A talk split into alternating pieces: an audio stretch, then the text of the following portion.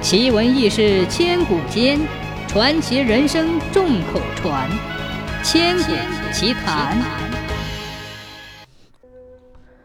秦朝被推翻后，企图独霸天下的项羽知道最难对付的敌手是刘邦，便故意把巴蜀和汉中三个郡分给刘邦，封为汉王，以汉中的南郑为都城，想把刘邦。关进偏僻的山里去，而把关中划为三部分，分别给秦朝的降将章邯、司马迁和董翳，以便阻塞刘邦向东发展的出路。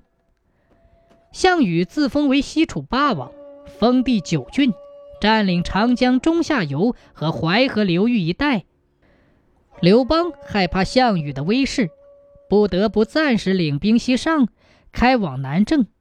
并且接受张良的计策，把一路走过来的几百里的栈道全部烧毁，一是为了便于防御，二是为了迷惑项羽，使他以为刘邦真的不打算出来了，以松懈他对刘邦的戒备。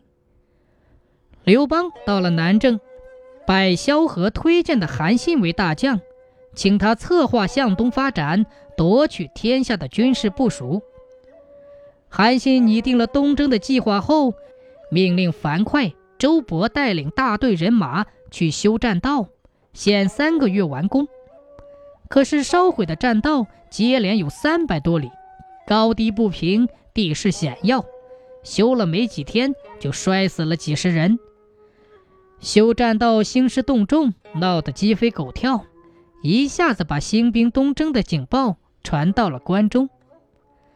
守在关中西部地区的雍王章邯，一面派探子去打听修栈道的情况，一面调兵遣将去挡住西边的栈道口。他听说汉王派出的大将，原来是曾经钻过人家裤裆的懦夫韩信。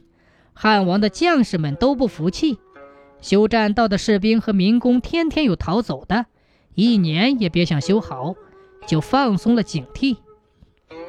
忽然有一天。传来急报说，汉军已经攻入关中，陈仓备战。咦，栈道还没修好，汉军难道是插翅飞过来的吗？